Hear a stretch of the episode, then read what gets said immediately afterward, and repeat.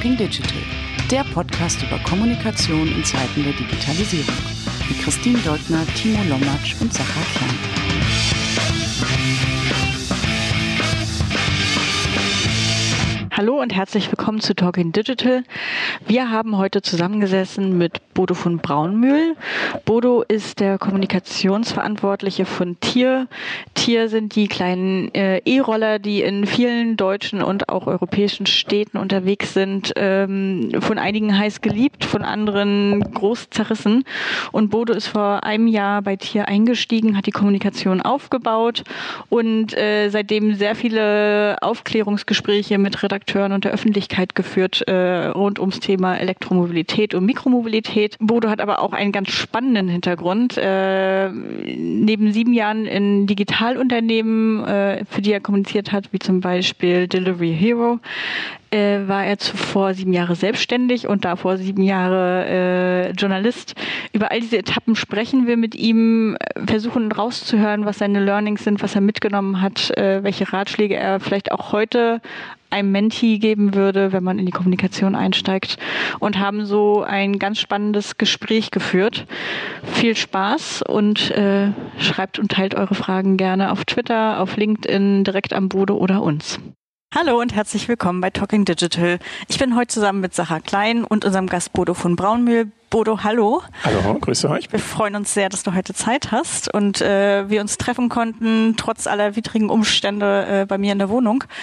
Ähm, wir haben einfach mal die Gelegenheit genommen und wollten dich ausfragen. Ein Jahr ist Tier jetzt am Markt. Du bist der Kommunikationschef von Tier. Vielleicht magst du kurz erzählen, wo du herkommst und was du genau machst. Gerne. Ich versuche es mal in äh, Staccato-Form äh, und ihr pickt euch dann vielleicht was raus, was dann interessant sein könnte. Ähm, ich fange mal so ein bisschen mit der Ausbildung, greife mal ganz weit zurück und fange an. Ähm, ich habe tatsächlich dreimal studiert, ähm, angefangen mit Wirtschaftswissenschaften, gleich im Anschluss Journalismus und dann etwas Zeit versetzt ähm, Film und Drehbuch. Also bin ich quasi einer der letzten Universalgelehrten, kann man sagen. Und das war quasi mein Hintergrund für die Kommunikationsbranche. Und da auch wieder ein Dreisatz. Im Grunde genommen, ich bin jetzt 24 Jahre im Job, ähm, kann man sagen, es ist grob mit Pi mal Daumen gerechnet. Ein Drittel davon, das erste Drittel war Journalismus, klassischer Journalismus. Äh, das zweite Drittel war Selbstständigkeit und Werbung.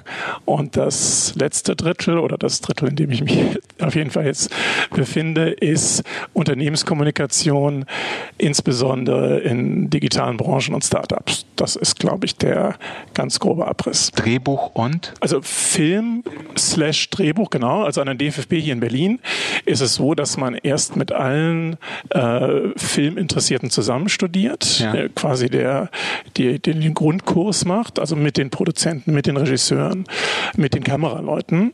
Und dann in der zweiten Hälfte des Studiums äh, geht es dann in die Spezialisierung. Und das war Drehbuch. Und hast du auch tatsächlich dann in der Praxis irgendwas geschrieben?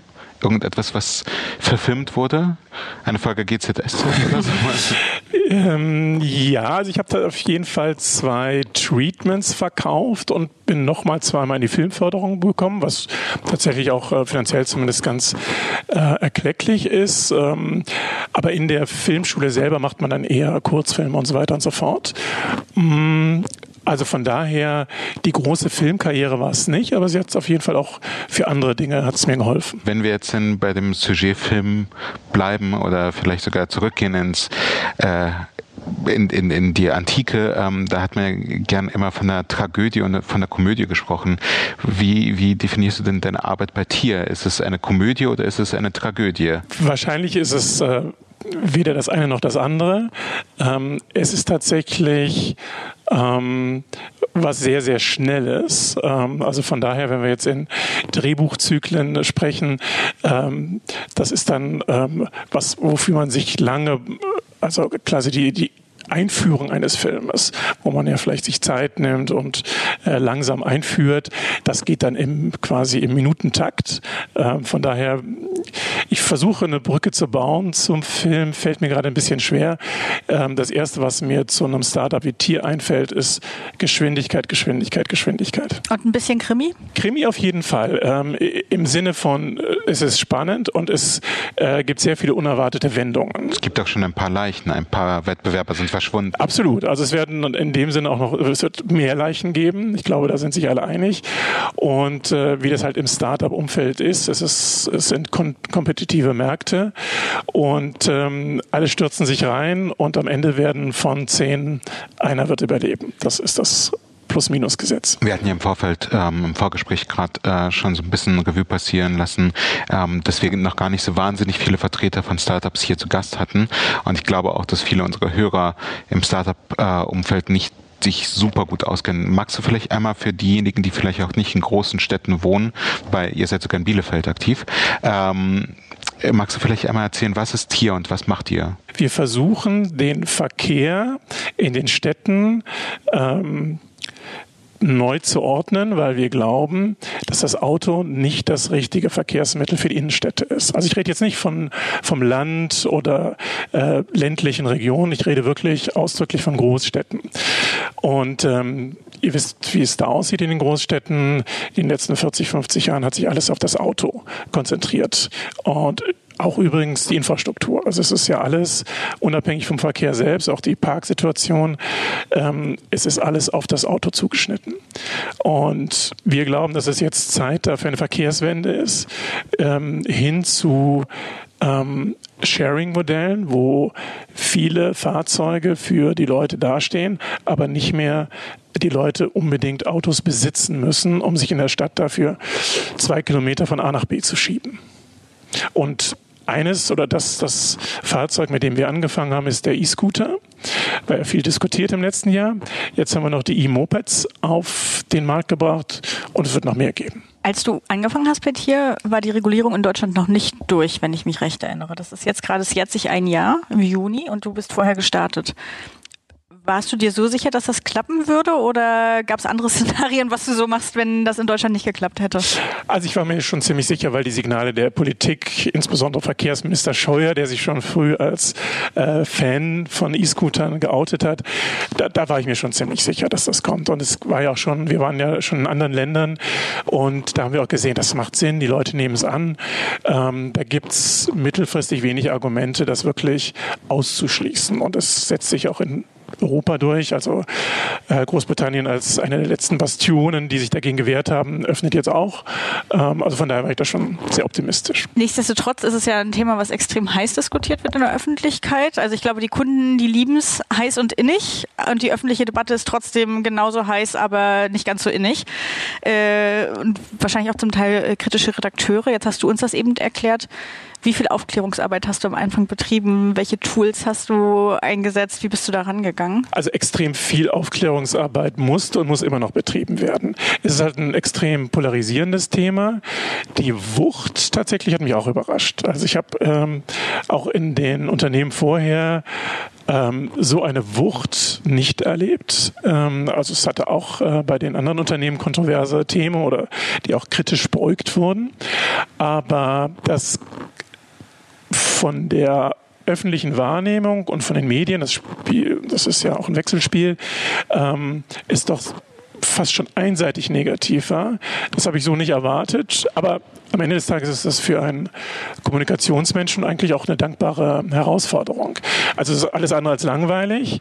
Und da muss man sich natürlich die richtigen Tools und äh, Kanäle überlegen.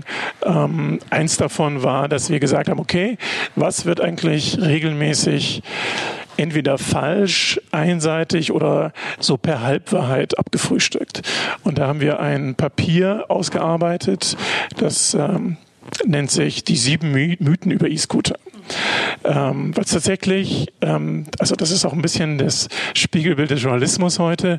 Der eine schreibt vom anderen ab, ähm, dass sich quasi so Halbwahrheiten oder auch wirklich falsche äh, Sachverhalte verselbstständigt haben.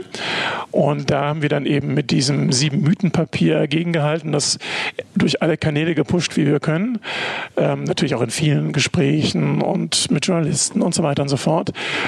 Und ich denke, heute hat sich das auch schon ähm, gelohnt und rentiert, weil die Debatte mittlerweile ja nicht mehr so einseitig und nicht mehr so emotional ist. Kannst du eventuell eins dieser sieben Mythen nennen, was, was ihr da benannt habt? Also das Augenfälligste ist tatsächlich die Lebensdauer der Scooter.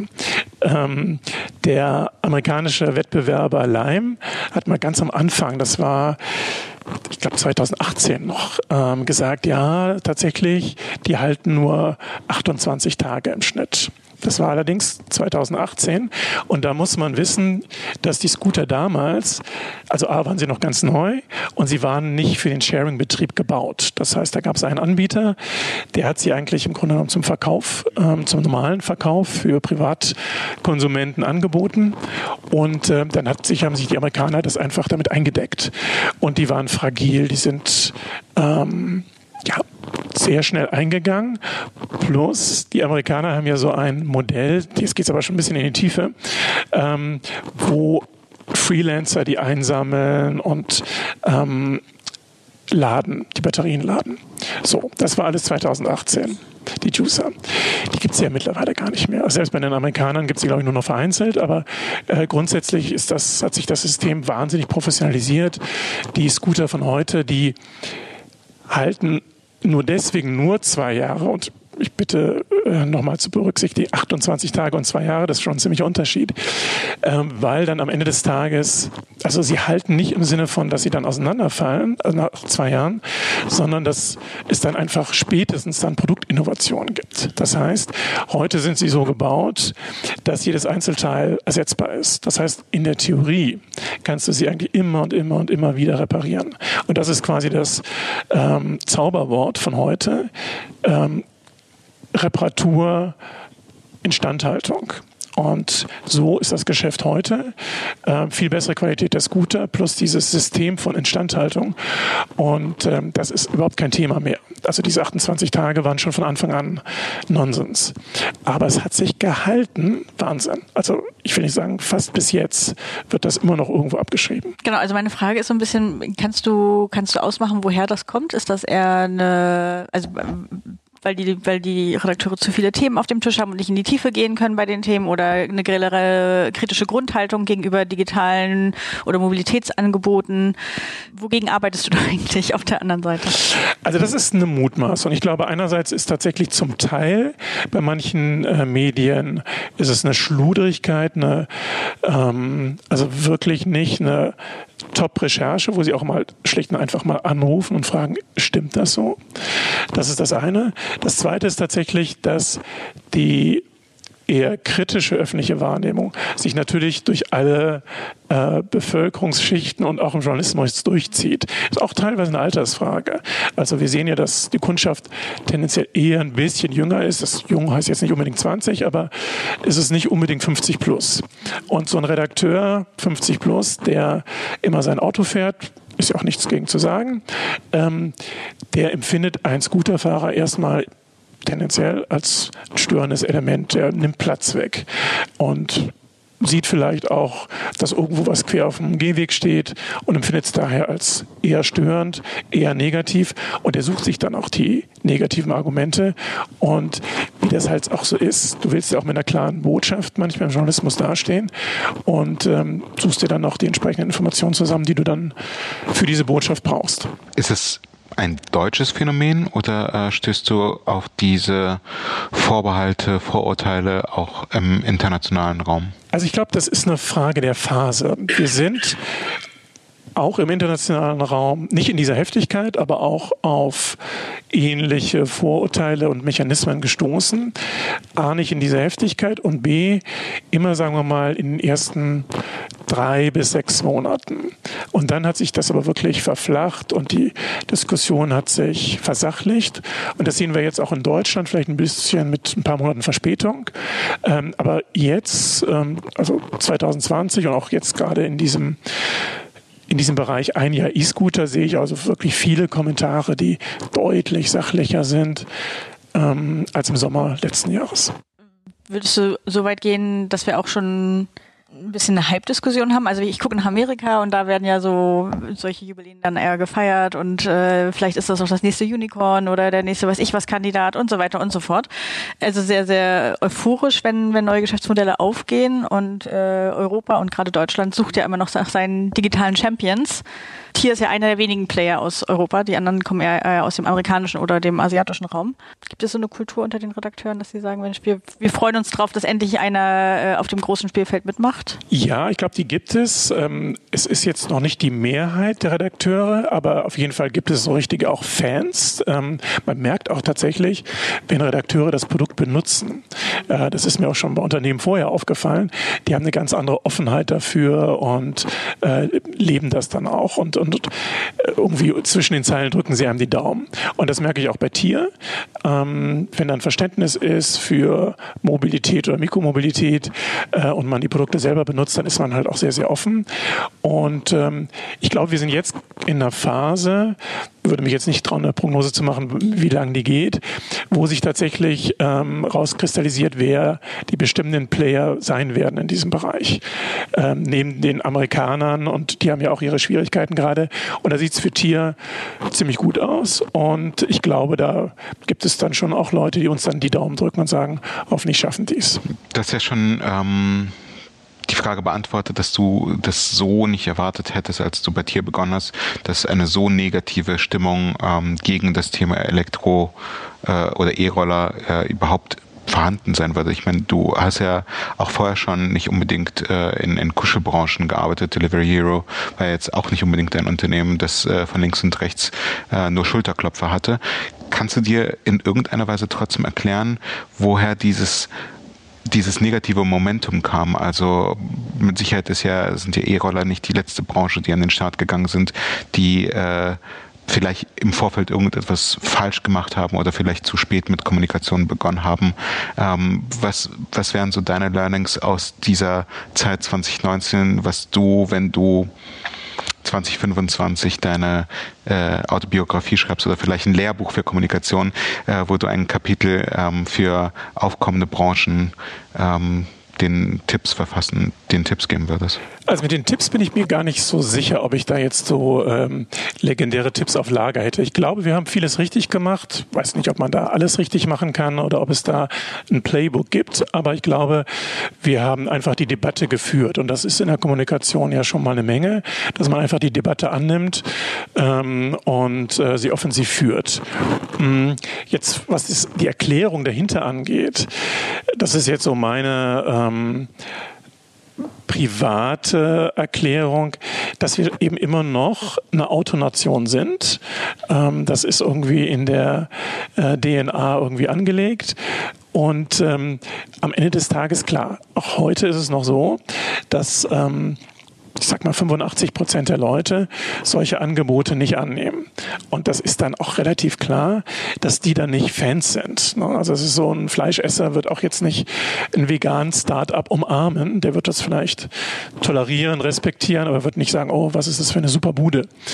Und ähm, ich glaube, das Thema Auto ist halt so stark in Deutschland, ähm, dass die Leute sich erstmal dran gewöhnen müssen. Mit Innovation tun sie sich vielleicht auch noch in der Masse ein bisschen schwer. Ja, das sind so die, die, die wichtigsten Punkte, denke ich mal. Ähm, ich meine, am Anfang muss man ja auch sagen, waren ähm, vieles Gute auch nicht toll auf, dem, auf den Gehwegen hingestellt von den Kunden und hat man dann natürlich eine gewisse Angriffsfläche. Ähm, spätestens dann war es auch so, dass der, zumindest der Boulevard, eigentlich bis heute komplett gegen das Thema ist. Weil das klassische Boulevardpublikum benutzt das nicht. Das ist so ein typisches äh, Stammtischthema, wo man draufhaut, wo sich alle einigen können, dass man das irgendwie nicht braucht. Und das hat der Boulevard genüsslich ausgespielt. Soll so sein, aber ich glaube, das ist jetzt auch durch. Du hast eben am Anfang gesagt, dass die Debatte geführt wurde und dass das schon die halbe Miete äh, in der richtigen Kommunikation war.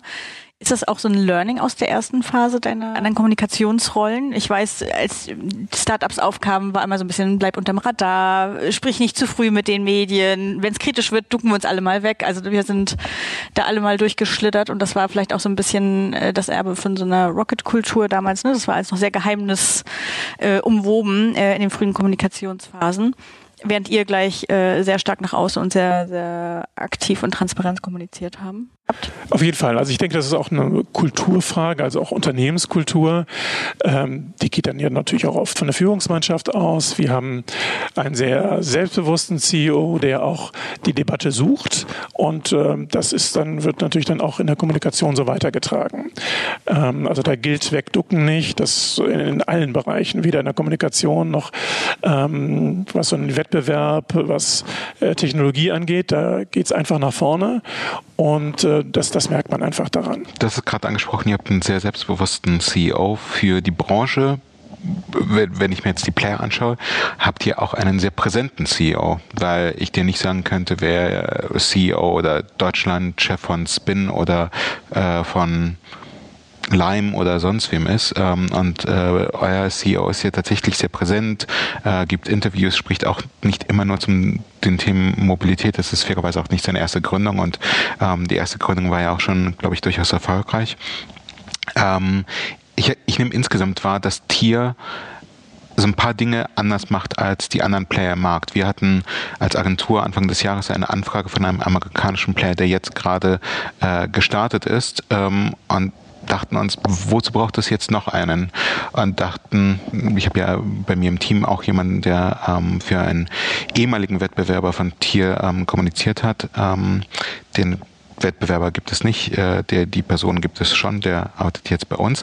Ähm, und wir haben so ein paar Dinge versucht herauszuarbeiten, was eigentlich noch so im Markt fehlt. Ähm, haben so, so eine Liste auf, aufgeschrieben mit Punkten, dachten, wenn ein Player in den Markt kommt und diese vier, fünf Sachen anders machen würde, dann gäbe es eine Daseinsberechtigung. Und gefühlt hat hier von, von unserer Liste jetzt fast alles abgehakt. Also äh, wart relativ früh dran mit der Ansage, dass ihr auf erneuerbare Energien äh, versucht zu achten, dass, dass ihr wie gesagt, der CEO in der Öffentlichkeit ist und auch versucht, so ein bisschen über personalisierte äh, Kommunikation Vertrauen zu gewinnen. Und ihr macht insgesamt relativ viel, was wovon ich sagen würde, okay, Haken hinter, ähm, den kann man auch nicht mehr wahnsinnig viel vorwerfen. Ist es, weil ihr hier in Deutschland der Local Hero seid und, ähm, und irgendwie Farbe zeigen wollt? Oder ist es, ist irgendwie noch so ein Manko der Branche im Allgemeinen bei den anderen Playern, dass die ein sehr amerikanisches Kommunikationsbild nach Europa bringen. Also freut mich natürlich erstmal, dass du das so empfindest. Ähm, würde ich natürlich genauso unterstreichen. Nein, also im Ernst, ähm, ich denke, es ist zum Teil die Unternehmenskultur und tatsächlich auch die Führungsmannschaft, die ähm, auch wirklich das lebt. Das heißt, es gibt ja auch durchaus Unternehmertypen, die irgendwie, für die das Unternehmensmodell beliebig ist und dann ziehen sie das irgendwie durch. Ähm, das ist eine volle, also total emotionale Sache. Das ist was, woran man glaubt. Und dann ähm, hat man auch, glaube ich, dann mehr den Drang, das nach außen ähm, zu verkörpern, als wenn es halt irgendein Business wäre. Das ist das eine. Ich glaube, rein äh, auf so einer sachlichen Ebene gibt es auch einen gewissen Sachzwang fast, ähm, Differenzierungsmerkmale herauszuarbeiten. Sprich, wenn du mal einen normalen Menschen auf der Straße fragst, wie unterscheiden sich E-Scooter, dann würden den Leuten, würde den Leuten nicht so viel einfallen. Also die sind ja die Modelle heute. Klar, wir waren jetzt mit den austauschbaren Batterien vorne und Helme und so weiter und so fort. Aber vom Prinzip ähm, ist die Entscheidung, glaube ich, welchen E-Scooter ich nehme, für viele Leute fast beliebig. So. Und vor dem Hintergrund, glaube ich, musst du sehr präzise sein, wie du dein Unternehmen nach außen darstellen willst, um auch quasi aus dieser Masse herauszustechen. Äh, für die Außenwahrnehmung, aber auch tatsächlich für dich selbst, für dein Unternehmen, für deine Mitarbeiter. Und da waren genau die Themen, die du gerade genannt hast.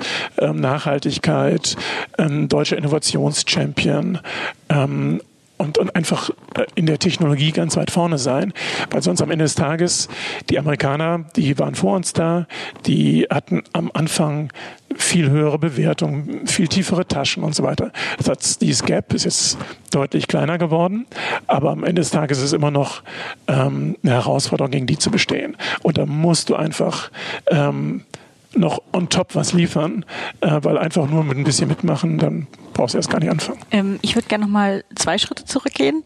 Äh, der Sache hat sich vor drei Jahren, glaube ich, selbstständig gemacht. Vier mittlerweile. Vier mittlerweile. Du warst sieben Jahre selbstständig und hast dich dann entschieden, den Schritt wieder zurückzumachen. Magst du ein bisschen erzählen, was dich nicht mehr gereizt hat oder wieder gereizt hat, äh, um diese Entscheidung zu treffen? Also, ich glaube, das hat einfach auch, zumindest bei mir, und das zieht sich wahrscheinlich durch die ganze Biografie, ist auch viel einfach eine Eigendynamik.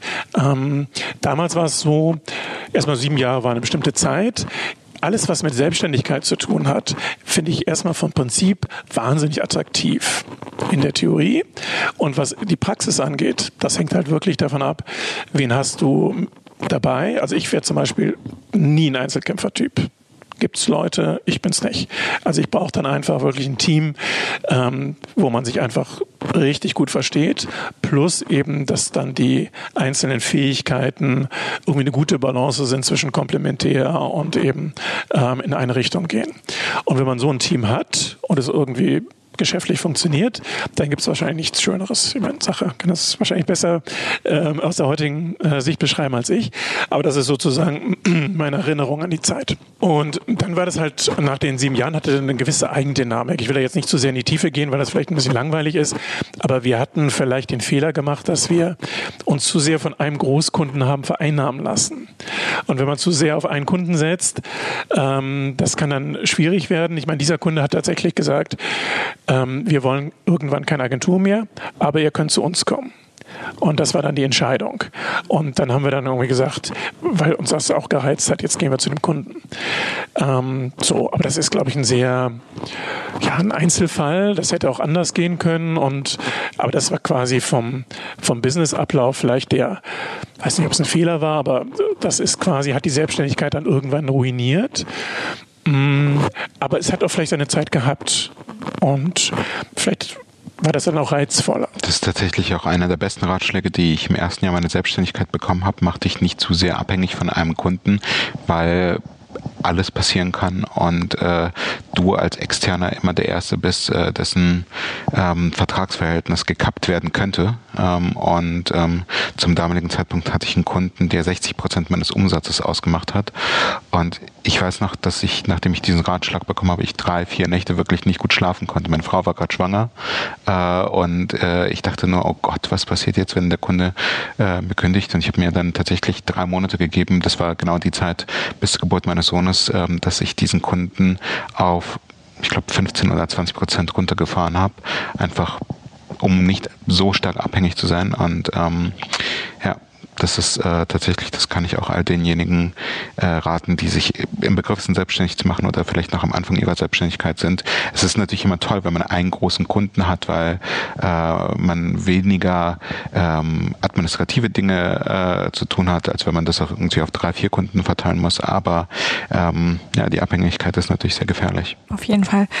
Ich finde äh, mit Blick auf deine letzte Station nochmal ganz interessant ähm, mit, mit Delivery Hero habt ihr erstmal eine riesen Bandbreite an Themen gecovert, also sowohl äh, Wettbewerber geschluckt, einen Börsengang kommuniziert, teilweise eben auch kritische Themen gehabt. Viele Technologiethemen. Genau, auf jeden Fall. Also es war eine extrem große Bandbreite.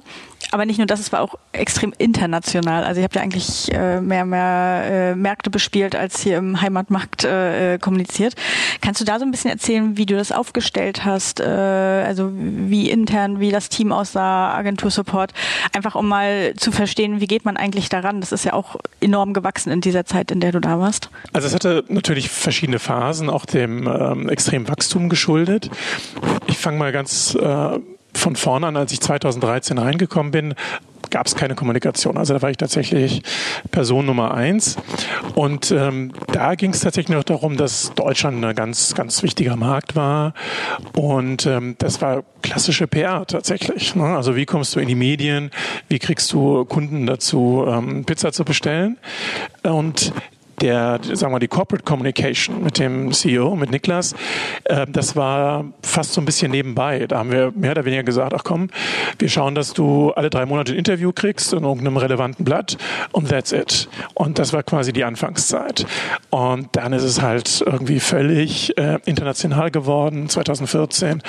300 Millionen Finanzierung, es wurde hier gekauft und da gekauft. Und ähm, dann haben wir das quasi so ein bisschen eher nach den Marken aufgestellt. Sprich, ähm, wir waren dann schnell in 20, 30, 40 Ländern. Ähm, es war aber quasi technisch gesehen so eine House of Brands. Also Delivery Hero ist tatsächlich ja nur die ähm, die Corporate Brand für die Börse und das äh, Markendach mit den glaube, heute sind es so 35 Marken, ähm, die machen das Consumer-Geschäft. Und das haben wir halt sehr stark darauf zugeschnitten. Viel Autonomie. Ähm, das ist auch so die Philosophie des Unternehmens insgesamt. Sprich, wenn gekauft wurde, äh, wurde dann immer auch der Gründer im, äh, an Bord gelassen ähm, und der hat quasi sehr eigenverantwortlich das Geschäft geführt äh, mit den lokalen Teams. Und das war quasi auch im Marketing bis heute ähm, quasi die, die Guideline. Ähm, das Corporate-mäßig hat sich tatsächlich sehr auf Berlin konzentriert. Ähm, da gab es auch wenig sagen wir mal, internationale Anfragen in den Ländern. Das war dann eher klar die großen Business-Plattformen, Reuters, Bloomberg oder was, FT. Da war natürlich immer Kontakt, aber lokal wurde das eigentlich eigenständig geregelt. Ja, und dann kam irgendwann der Börsengang. Und das ist natürlich dann nochmal ganz was anderes.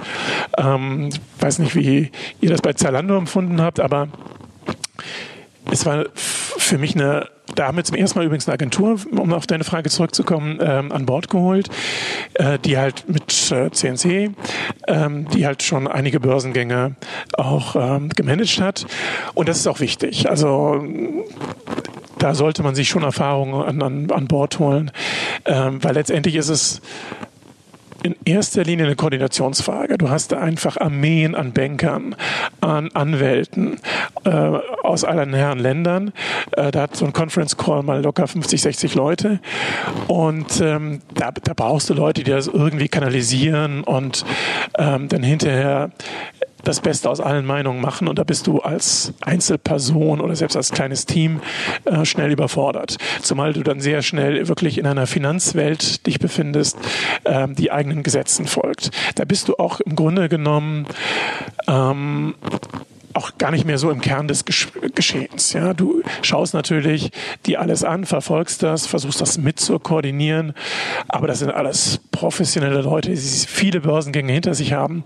Da bist du nicht derjenige im Center, der irgendwie den Dirigentenstab rausholst. Ähm, von daher ist auch sehr viel technisch. Äh, es muss einfach glatt laufen und bei uns ist das glücklicherweise auch so passiert. Obwohl ich die Lernkurve, also in dem Jahr, in dem wir den Börsengang gemacht haben, das war die krasseste Lernkurve in den ganzen 15 Jahren. Ähm, einfach weil der Aufbau der Kommunikation bei Zalando bis zum Börsengang waren zwei Jahre. Und das war recht sportlicher Sprint, äh, direkt kopfüber in den Börsengang. Und das ist natürlich dann erstmal, wenn die Strukturen noch gar nicht stehen, dann schon so ein Hammerthema äh, durchzuwinken. Und das wird bei euch ja ähnlich gewesen sein. Du hast eben noch erzählt, dass du bei Delivery Hero 2013 äh, die Kommunikationsperson Nummer eins äh, warst. War das bei Tier genauso der Fall? Bist du auch eingestiegen und hast jetzt wieder ein Team aufgebaut oder wie, wie managt ihr das? Genau, also auch wieder die Kommunikationsmensch Nummer eins gewesen und ähm, das Team ist extrem schlank. Das heißt, wir haben aktuell, ich meine, wir sind ja auch ein Jahr bisschen alt, äh, zwei Leute. Das funktioniert aber auch deswegen, weil wir in den Ländern wieder ähm, entweder Agenturen haben, aber eigentlich sind wir dabei, das Modell ähm, darauf auszulegen, dass wir Local Spokespersons etablieren. Ähm, wir müssen mal schauen, also das ist auch noch so ein bisschen äh, Try and Error. Wir hatten so ein bisschen so die eierlegende Wollmilchsau insofern, weil wir natürlich überall Operations City Manager haben, die das Geschäft wirklich, das operative Geschäft machen. Und aus Effizienzgründen waren die dann auch teilweise wirklich für die Kommunikation, selbst für die, für die Städtekommunikation, die sehr wichtig ist, zuständig. Jetzt müssen wir mal gucken, äh, dass wir das irgendwie auf mehrere Schultern verteilen, weil die sind damit überfordert. Das ist zu viel. Und dass wir dann vielleicht jemanden haben, der zumindest Local Spokesperson und Städtekommunikation macht.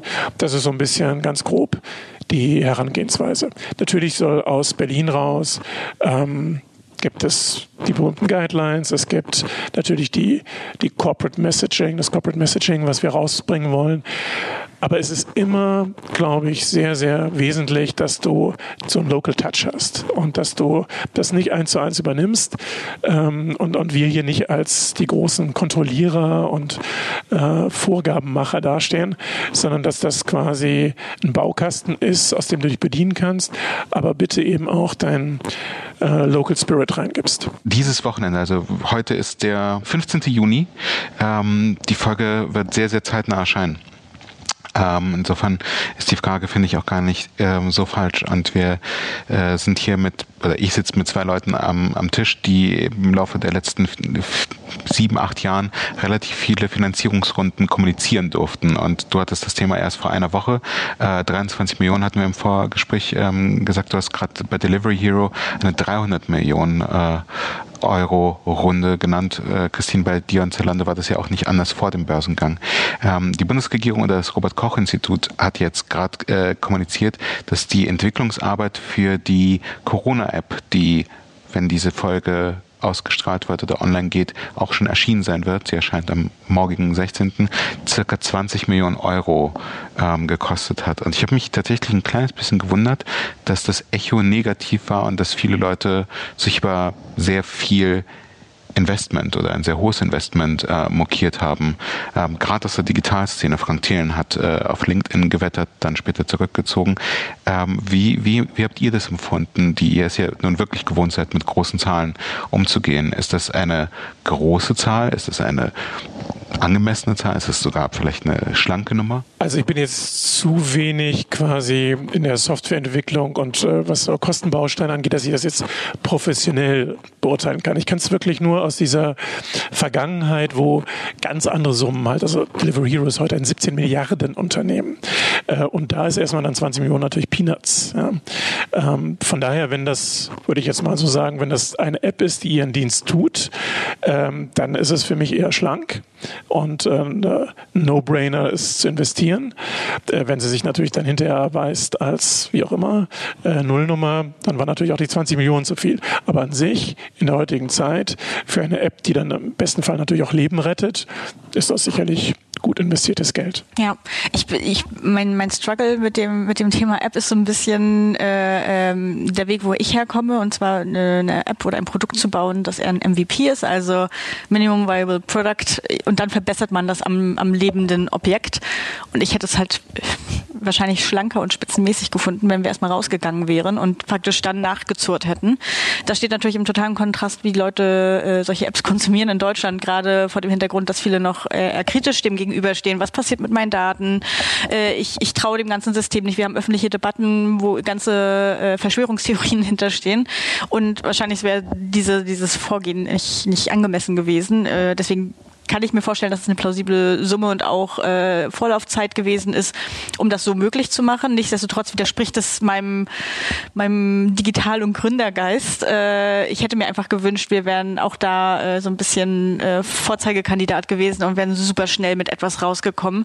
Äh, am Ende hat uns ein Land wie Österreich, äh, was nicht gerade zu den Digitalspitzenreitern in Europa zählt, äh, überholt mit einer App. Die müssen jetzt nachjustieren. Und das ist genau diese Krux. Die stehen jetzt in der Kritik dafür, dass sie nachjustieren justieren müssen, wobei ich das als total okay empfinde und genau, das ist genau dieses äh, tägliche Releases. Ne? Es gibt nicht mehr dieses, alle sechs Monate kommt hier äh, ein Update und dann wird die Seite neu geladen, sondern das passiert einfach am laufenden Band bei allen modernen Unternehmen. Ähm, das wäre für mich eine total gangbare Art gewesen, aber ich glaube, dass Deutschland noch nicht so weit ist, um so einen schnellen und äh, schmalen Weg gegangen zu sein. Deswegen äh, auch ein bisschen schade, so wie es passiert ist, äh, wie viele Player sich dran versucht und dann wurde es wieder abgezogen und nochmal neu aufgesetzt. Also äh, es ist jetzt, wie es ist und ich freue mich auf die App. Ich bin total gespannt, wie die Akzeptanz in der Bevölkerung ist. Aber vielleicht kommen wir irgendwann dahin, dass die Leute auch mitmachen und eben diesen Ansatz verstehen, dass es kein Scheitern ist, sondern mit den Leuten wachsen und besser werden. Ja. Also dieses OS Beta, das, das fehlt uns in der Tat. Und äh, Bruder, du hast ja auch gesagt, was, was, was ich genauso denke, wenn wenn diese App denn tatsächlich funktionieren sollte, dann sind 20 Millionen Investment für Leben retten als, als Narrativ, finde ich schon ein sehr, sehr starkes Argument. Ähm, zumal wenn man sich überlegt, wie, wie hoch und umfangreich die Wirtschaftshilfen der Bundesregierung sind für die Lufthansa. Ähm, und, und hier sprechen wir tatsächlich über lebensrettende Faktoren, hoffentlich. Ähm, und äh, deswegen, ich habe mich wirklich gewundert, dass vor allem einige Vertreter aus der Digitalbranche dagegen gewettert haben, weil die selber mehr Geld in irgendwelche Flugtaxen investieren und, ähm, und hier aber tatsächlich gegen die Telekom und SAP gewettert haben. Aber gut. Ähm, wir werden hoffentlich alle sehr gute Erfahrungen mit dieser App machen. Apropos Und, App. Ähm, apropos App, ganz genau. genau. Äh, wir fragen alle Gäste am Ende unserer Folge, ob sie einen Tipp haben, einen Talking Digital Tool-Tipp. Ähm, da geht's um Apps, um Anwendungen, um Programme, die dir das tägliche Leben erleichtern bei der Arbeit oder privat. Bitte sag nicht Internet und Handy. Internet und Handy ist verboten und in deinem Fall äh, äh, machen wir sogar noch paar äh, weitere Einschränkungen. Tier ist nicht erlaubt ähm, und äh, Lieferando gehört, glaube ich, mittlerweile auch schon. Ah nee, Lieferando ist ja Just Eat äh, der, der Konkurrent, aber äh, Delivery Hero agiert, glaube ich, mittlerweile nicht mehr in Deutschland, oder? Richtig, ja. Also das Deutschlandgeschäft wurde vor zwei Jahren, glaube ich, mittlerweile an äh, ja, Takeaway, die jetzt ja mittlerweile Takeaway Just Eat heißen und gerade Grubhub in Amerika gekauft haben. Also man merkt, es ist ein großes Shuffle-Game und ja, das stimmt ja. Ja, genau. Okay, also Tier darf ich nicht nennen. Ähm, Obwohl du es natürlich wärmsten empfehlst. Klar, also jetzt im Sommer auf dem Scooter oder auf dem Moped steigen kann ich natürlich nur empfehlen. Tatsächlich, was so klassische Organisations-Apps angeht, da benutze ich wirklich ganz konventionelle Tools. Ähm, was ich auch ganz schön finde, sagen wir im Bereich Mobilität, sind diese Plattformen, also sowas wie Yelby. Ähm, also, dass man quasi alle Sharing-Angebote auf einen Blick hat.